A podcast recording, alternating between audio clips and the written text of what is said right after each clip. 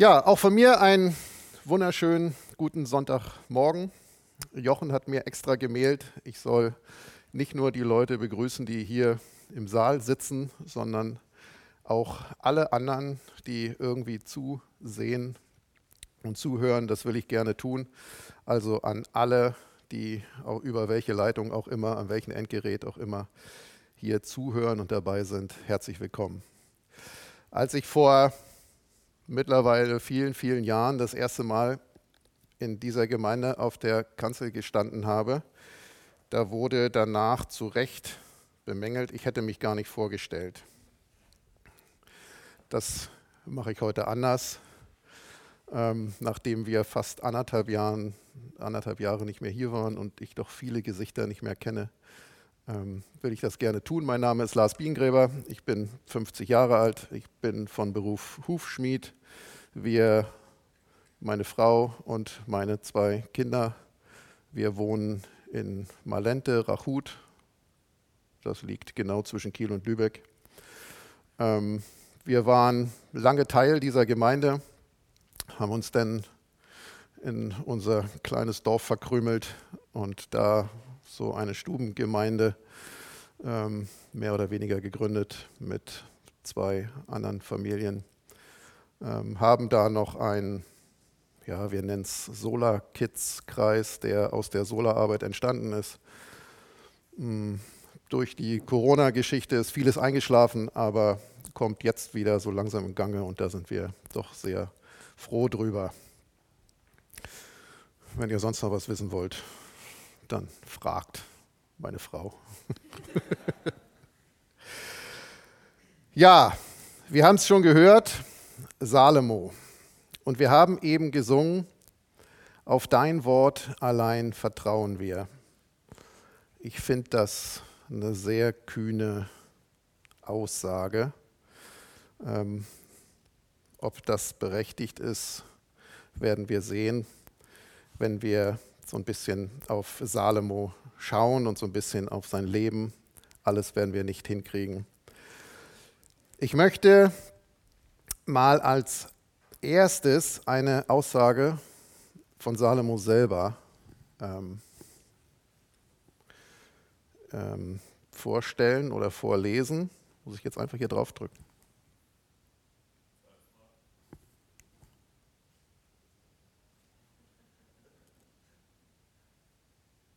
Ja, Sprüche 4, Vers 23. Mehr als alles, was man sonst bewahrt, behüte dein Herz, denn in ihm entspringt die Quelle des Lebens. Sprüche 4, Vers 23 von Salomo aufgeschrieben.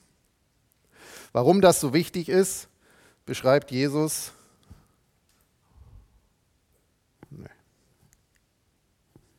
In Matthäus 12, Vers 34, da sagt er, denn aus der Fülle des Herzens redet der Mund, der gute Mensch bringt aus dem guten Schatz Gutes hervor und der böse Mensch bringt aus dem bösen Schatz Böses hervor. Wir wollen uns heute einen König anschauen, in dessen Leben so deutlich wird, wie beeinflussbar, wie veränderbar und wie sensibel doch unser Herz ist. Am Anfang von Salomos Herrschaft lesen wir in 1. Könige 3, Vers 3, und Salomo liebte den Herrn so, dass er in den Ordnungen seines Vaters David lebte. Aber am Ende muss Gott zu ihm sagen, das lesen wir in 1. Könige 11, Vers 11, weil dir das bewusst war und du meinen Bund nicht beachtet hast und meine Ordnungen, die ich dir geboten habe, werde ich das Königreich ganz bestimmt von dir wegreißen. Oh, klappt gut. Und es geht mir überhaupt nicht darum, um die Lanze über einen Menschen zu brechen und zu sagen oder zu fragen, ach, wie konnte er nur? Und, und wie konnte er sich nur so anstellen? Ein Bibellehrer hat ihn mal als den weisesten Narren, der in Israel eine Krone getragen hat, bezeichnet. Mir geht es nicht darum, jemand schlecht zu machen, dass wir uns zurücklehnen können und sagen können, aha, so schlecht sind wir vielleicht oder so dumm sind wir vielleicht gar nicht. Sondern lasst uns lieber mal darüber nachdenken und hoffentlich erkennen, wie unterschiedlich doch Menschen und Gott Leistungen bewerten und wie sensibel und anfällig doch unser eigenes Herz ist. Ein paar Eckpunkte, die wichtigsten Quellen, die wir haben, wenn wir über Salomo nachdenken, sind das erste Buch Könige, da die Kapitel 1 bis 11, darauf beziehe ich mich hauptsächlich, und das zweite Buch der Chronik, die Kapitel 1 bis 9. Salomo wird mit 20 Jahren noch zu Lebzeiten seines Vaters David zum König gesalbt. Sein Staat, der verläuft nicht ganz so reibungslos, da sein der älteste lebende Sohn Adonia von Davids ebenfalls die Idee hat, König werden zu können und Anspruch auf den Thron erhebt. Aber Salomo wird, auch wie sein Vater David, 40 Jahre über das vereinte Reich Israel herrschen. Da die Angaben zu seiner genauen Regierungszeit etwas schwanken, beschränke ich mich mal auf die Aussage, er regierte im 10. Jahrhundert vor Christus. Der Name Salomo leitet sich vom hebräischen Wort Shalom ab, das bekanntlich Frieden bedeutet. Und tatsächlich ist der Name Programm. Das Reich befand sich während der Herrschaft Salomos im Frieden mit seinen Nachbarn. Salomo verzichtet darauf, das israelische Reich zu vergrößern, aber er modernisiert es. Er führt zum Beispiel eine moderne Verwaltung ein, indem er das Reich in Bezirke aufteilt, Verwalter einsetzt und so weiter.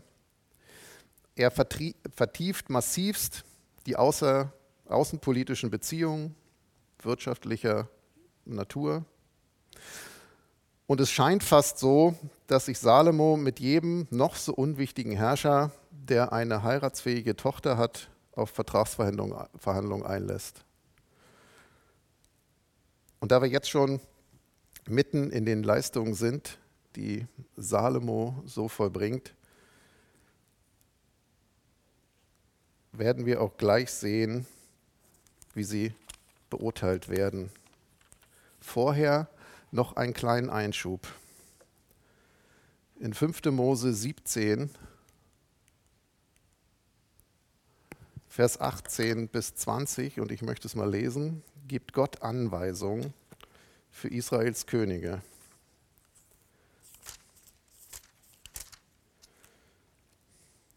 5. Mose 17 von Vers 18 an.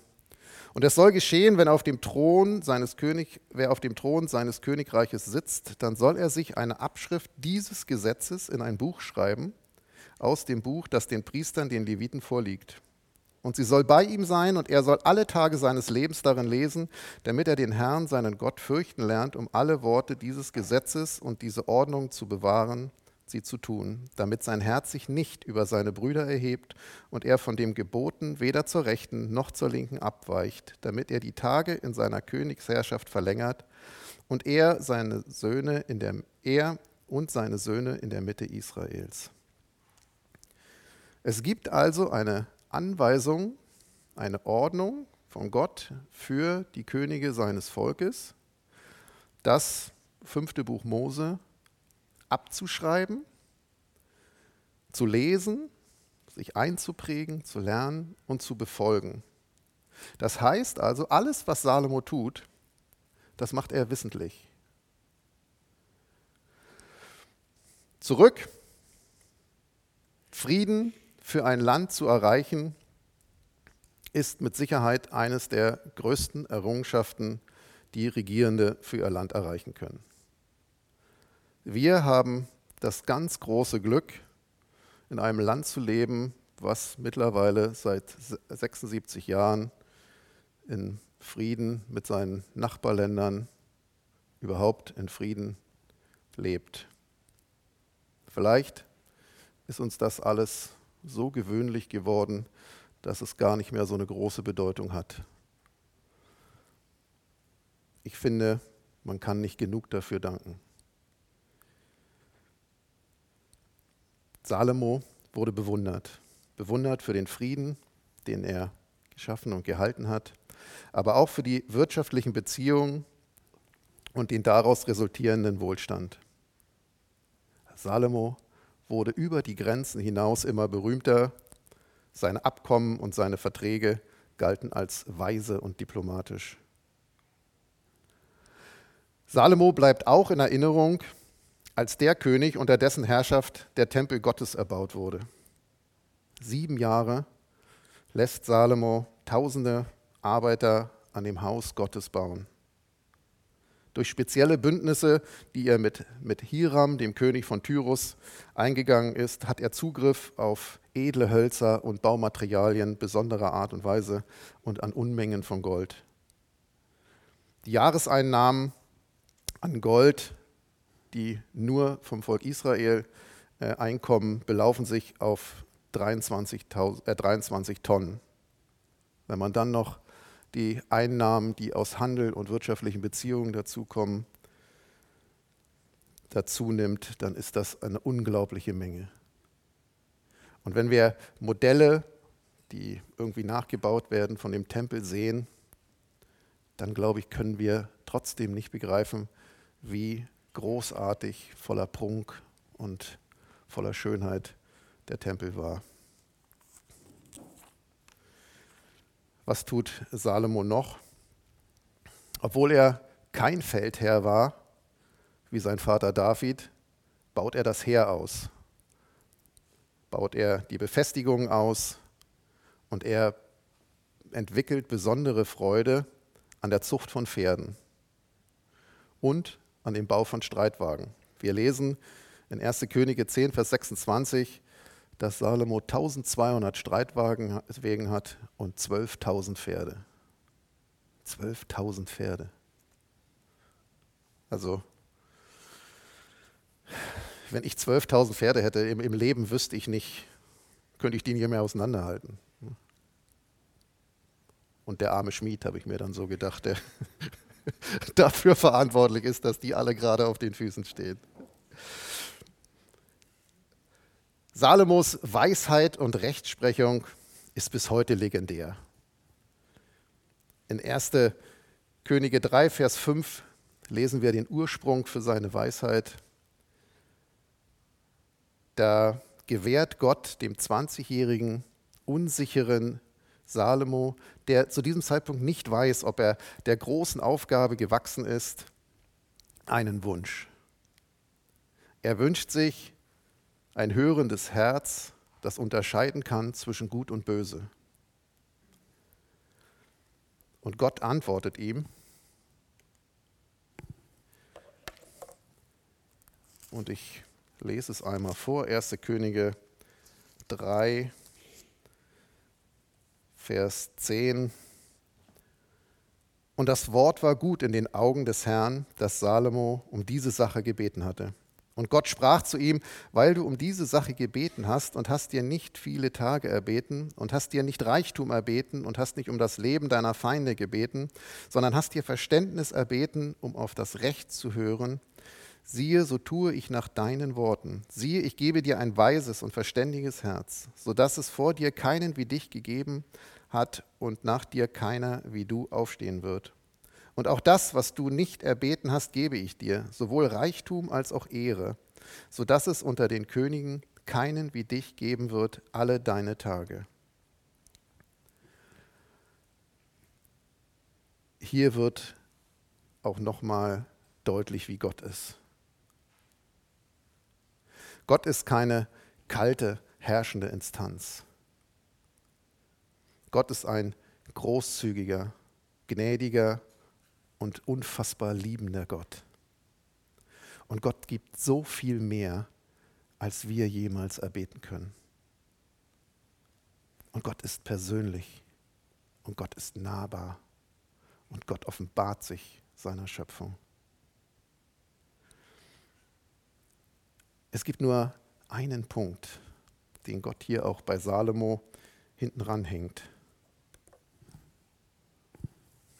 Da lesen wir in Kapitel 14. Und wenn du auf meinen Wegen gehst, indem du meine Ordnung und meine Gebote bewahrst, so wie dein Vater David auf ihnen gegangen ist, dann werde ich auch deine Tage verlängern. Gott sagt, bleib bei mir. Bleib ganz nah bei mir. Dann kann dir nichts passieren. Ich gebe dir alles, was du brauchst und so viel mehr. Und ich sorge für Gelingen. Aber mach, was ich dir sage.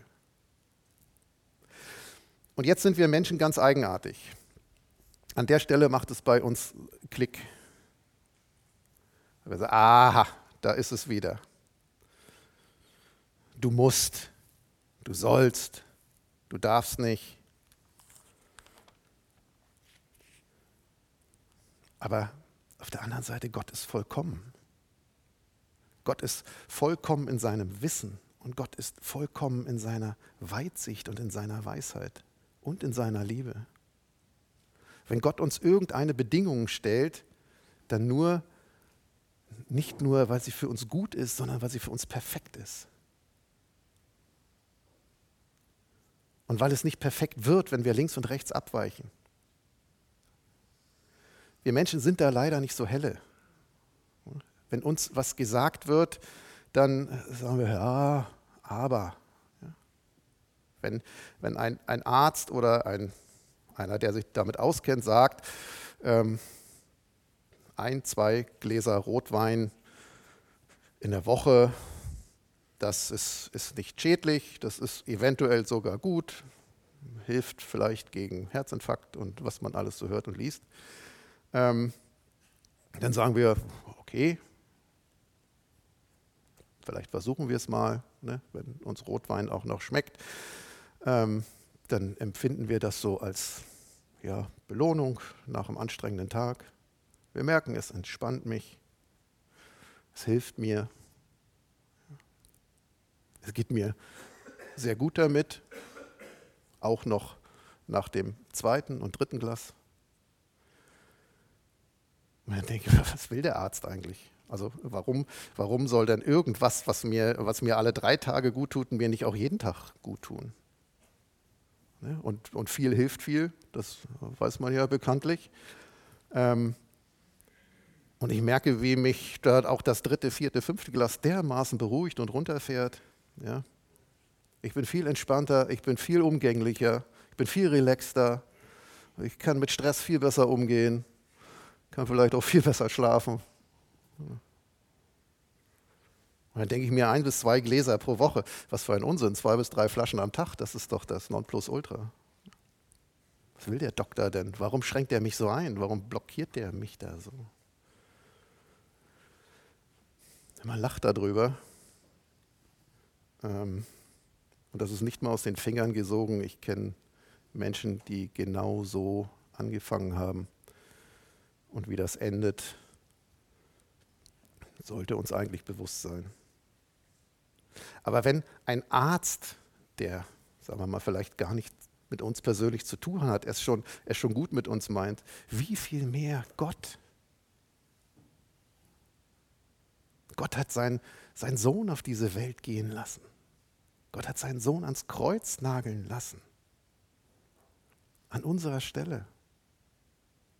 Wenn Gott Sklaven gewollt hätte, Knechte gewollt hätte, Kreaturen gewollt hätte, die er unterdrücken kann, an der er seine Macht ausüben kann, dann wäre es ein leichtes für ihn gewesen, das zu tun. Aber Gott will uns, Gott will mich und dich, jeden einzelnen von uns. Aus Liebe will er uns als befreite Kinder er will uns als Erben seiner ganzen Herrlichkeit, die wir nicht beschreiben und begreifen können. Zurück zu Salomo. Er setzt seine Gott geschenkten Fähigkeiten zunächst ein und wir haben von einigen Leistungen gehört. Leistung bleibt bei Menschen nicht unentdeckt. Die Bewunderung, die Salomo zuteil wird, ist gewaltig. In 1. Könige 10, Vers 23, 24 lesen wir, so war der König Salomo größer als alle Könige der Erde an Reichtum und an Weisheit. Und die ganze Erde suchte das Angesicht Salomos, um seine Weisheit zu hören, die Gott in sein Herz gegeben hat. Und 1. Könige 10, Vers 7 und 9, da lesen wir von der Königin von Saba, die ihn besucht, die völlig begeistert ist. Und sie sagt, ich habe den Worten nicht geglaubt, bis ich gekommen bin und meine Augen es gesehen haben. Doch siehe, nicht die Hälfte ist mir berichtet worden. Du hast an Weisheit und Gütern die Kunde übertroffen, die ich gehört habe. Glücklich sind deine Männer, glücklich diese deine Knechte, die ständig vor dir stehen, die deine Weisheit hören. Deine Weisheit. Kann Gott nicht stolz sein auf den König seines Volkes? Kann Gott nicht stolz sein auf alles, was Salomo erreicht hat?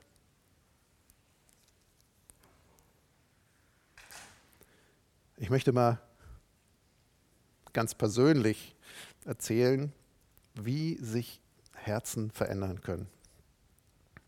Und ich glaube, dass es exemplarisch ist für uns Menschen und auch für Salomo. Vor über 20 Jahren habe ich mich selbstständig gemacht als Hufschmied.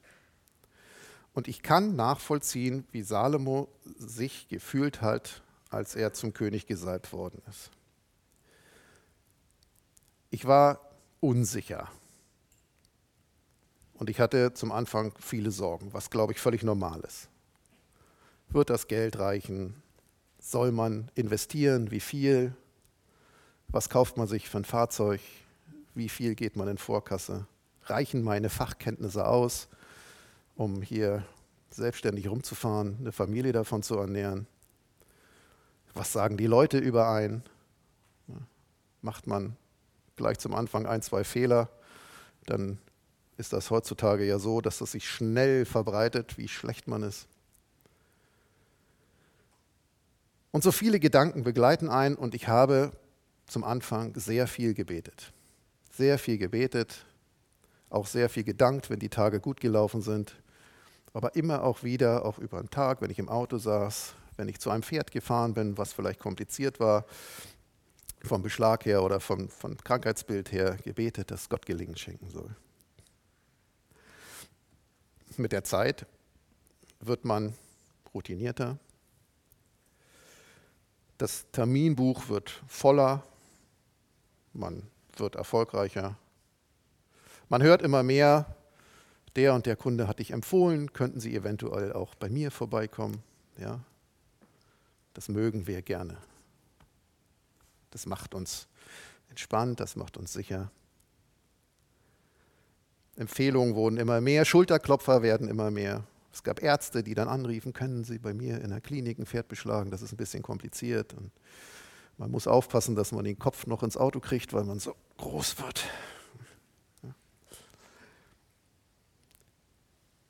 Gebete standardisieren sich. Man betet immer noch, lass den Tag gut gelingen, ne? gibt, dass nichts passiert. Aber ich wusste mittlerweile, was ich tue.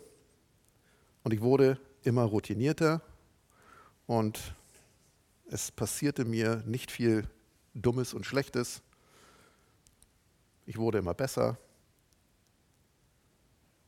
Und irgendwann war ich überzeugt davon, dass ich gut bin. Ja. Man merkt auch, dass Pferdebesitzer keine Experten sind. Man kann alles, was man macht, erklären.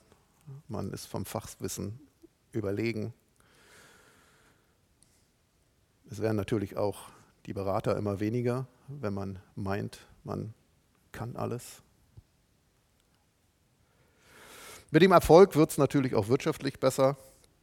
Man ist entspannter, man gönnt sich so einiges. Man hat es ja schließlich verdient. Und dann, vor acht Wochen, hatte ich einen Unfall. Mir hat ein Pferd ins Knie getreten. Und als ich da so in der Boxengasse lag, dachte ich, dass es das war. Ich war der Meinung, ich werde wohl kein Pferd mehr beschlagen können.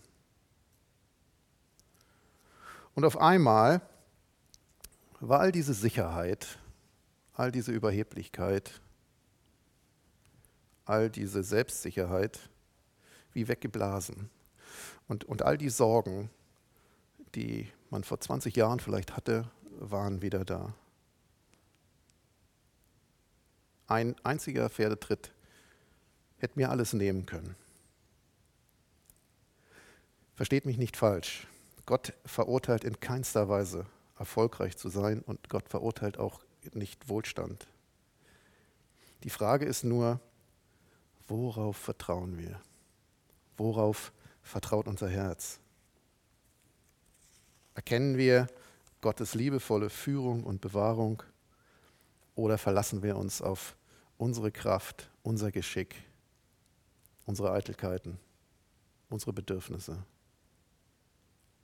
Und überschreiten wir vielleicht auch irgendwann, um ans Ziel zu kommen, eventuell sogar Grenzen? Gott widersteht dem. Jakobus 4, Vers 6. Gott widersteht dem Hochmütigen, aber dem Demütigen gibt er Gnade. Gott hat Gnade geschenkt, ich bin verhältnismäßig beweglich wieder, also nicht so wie mit 18, aber dem Alter entsprechend. Ich werde noch ein paar Pferde, beschlagen können. Salomo hatte sicher einen richtig guten Start. Denn wir haben es gelesen, er liebte Gott. Aber ein guter Start garantiert noch kein gutes Ende. Und Gelingen, Bewunderung, Wohlstand, Macht verändern unser Herz. Und auch Salomos Herz. Sie verändern das Herz und sie verhindern, verändern Entscheidungen. Und das ist das Umfeld, in dem wir aufpassen müssen, in dem wir unser Herz behüten müssen. Weil Gott Leistungen ganz anders beurteilt, nach ganz anderen Gesichtspunkten. Wenn wir mal auf Salomos Leistung gucken, aus Gottes Sicht, Salomos komplexes System von Verträgen, verletzt die Grundlage von Israels einzigartiger Position als Volk Gottes unter den Nationen. Israel war Gottes heiliges Volk. Biliam, ein Prophet, beschreibt in 4. Mose 23, Vers 9 Israel als ein Volk, das abgesondert wohnt und sich nicht zu den Nationen rechnet. Gott ist nie einen Bund mit nicht-israelitischen Nationen eingegangen. Israel sollte Licht der Nation sein. Wäre Israel den Bedingungen von Gottes Bund treu geblieben, hätte Gott das Volk gesegnet und es als Lektion für die in seiner Umgebung, Umgebung lebenden Völker eingesetzt und benutzt. Stattdessen ahmten sie die heidnischen Völker nach und Salomo mag sogar angenommen haben, dass er diplomatische Fortschritt machte, indem er Israel in die Familie der Nationen integriert hat. Aber aus Gottes Sicht war das ein geistlicher Rückschritt. Die lukrativen Handelsabkommen mit anderen Nationen erhöhten vorläufig sicherlich den Wohlstand, aber den Preis, den Salomo dafür bezahlte, war zu hoch. Und so ist der vermeintliche Aufstieg, wenn man die Geschichte Israels weiter betrachtet, der Beginn des Abstiegs Israels der in Teilung und Zerstörung und am Ende in Wegführung und Gefangenschaft endet. Aber auch hier sind nicht die geschäftlichen Beziehungen und Vertragsabschlüsse das Problem, sondern worum geht es mir? Was gehe ich für Kompromisse ein? Auch jenseits der Legalität, um meine Gier zu befriedigen, um meine Eitelkeit zu befriedigen oder orientiere ich mich bei meinen Entscheidungen an Gottes Ordnung? Wonach strebt mein Herz? Wonach strebt dein Herz bei den Entscheidungen, die du triffst? Gut, allzu viele Töchter werden heute wahrscheinlich nicht mehr als Vertragspfand angeboten. Aber ausschließen würde ich es auch nicht. Ich habe es tatsächlich erlebt, dass mein Chef vor über 25 Jahren in Bayern mir die halbe Firma überschreiben wollte, wenn ich seine Tochter heirate. Ja, man lacht drüber. Salomo ist diesen Kompromiss tausendmal eingegangen. Ja. Und obwohl er aus seiner Abschrift 5. Mose 5. Mose 17, Vers 17 wissen musste, er soll sich nicht viele Frauen anschaffen, damit, mit Ansage, sein Herz sich nicht von Gott abwendet. Aber Salomo verletzt das Gesetz oder die Ordnung nicht nur durch seine Heirat mit vielen Frauen, sondern auch mit, mit einfachen Dingen.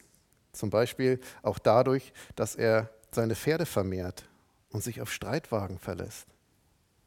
Auch da gibt es eine deutliche ähm, Anordnung Gottes. 5. Mose 17,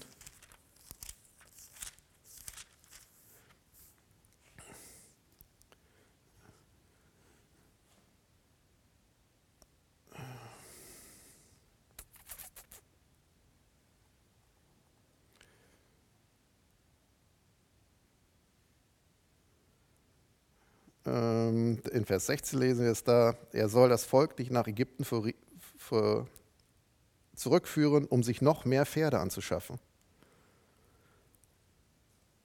12.000. 12.000 Pferde habe ich doch nur, um meine Eitelkeiten zu befriedigen. Selbst David hat im Psalm 20 geschrieben, und Salomo kannte das bestimmt. Diese denken an Wagen und jene an Rosse. Wir aber denken an den Namen des Herrn, unseren Gottes. Jene kümmern sich und fallen, wir aber stehen und bleiben aufrecht. Aber längst hat es Salomos Herz gefallen an immer neuen Superlative. Vergrößerten sie doch seinen persönlichen Ruhm. Auch Gold und Silber lesen wir in 5. Mose 17, sollte, sollten sich Israels Könige nicht im Übermaß anschaffen.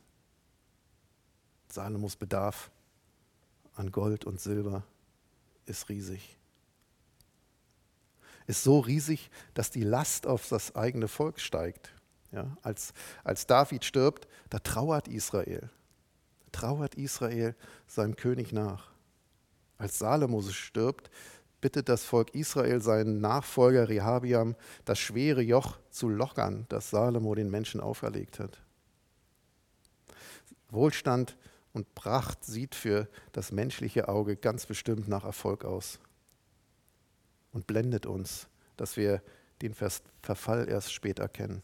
Ja, wie viel zerstörte, vielleicht einst glückliche Familien leben hinter den Wänden großer Willen.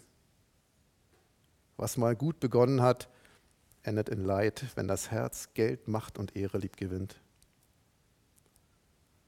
Salomo durfte auch Davids Traum erfüllen und durfte den Tempel bauen. David hat ihm ein Startkapital zur Verfügung gestellt. Das lag bei 4050 Tonnen Gold und 38.000 Tonnen Silber, ganz zu schweigen von Bronze, Eisen und Edelsteinen. Salomo baute bestimmt mit Begeisterung und Überzeugung an diesem Projekt, Gott ein Haus zu bauen. Sieben Jahre lang haben wir gehört, bauten tausende Menschen dran. Aber für sein eigenes Haus verwendete Salomo 13 Jahre.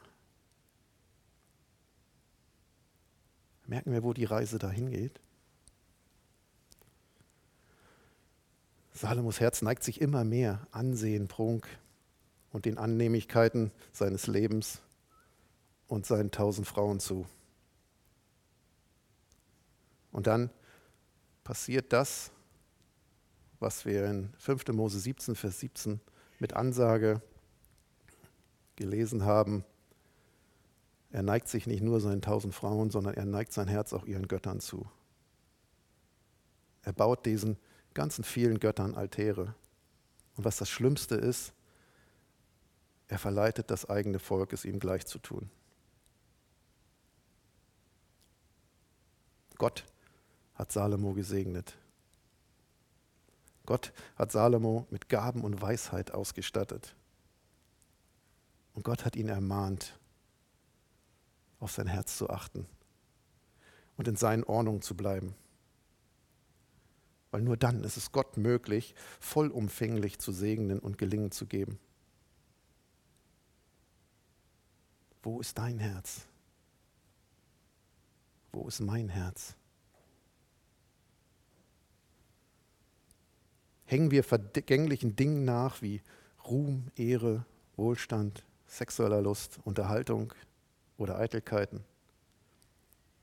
Oder vertrauen wir bei dem, was wir tun, einem ewigen, liebenden, segnenden und vollendenden Gott, wie wir es zum Anfang gesungen haben?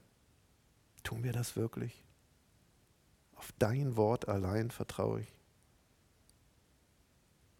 Dieser Gott, der eine herrliche Ewigkeit als Erbe für uns bereithält und der uns in diesem Leben schon tragen kann und will und beschenken kann und will, ausstatten kann und will. Und ich möchte enden mit einem Vers aus dem Hebräerbrief, den ich mehr als Bitte als als Anweisung verstehe. Heute, wenn ihr seine Stimme hört, verhärtet eure Herzen nicht. Seid bereit. Seid bereit, mal zu hinterfragen. Wo ist mein Herz? Warum tue ich die Dinge, die ich tue? Um meinetwillen? Überprüfen wir doch mal wieder ganz neu die Ausrichtung unseres Herzens und lassen uns von dem, der, der alles zu geben vermag, vielleicht neu ausrichten. Von dem Gott, der seinen Sohn gegeben hat, für dich und für mich, weil er dich und mich unendlich liebt. Amen.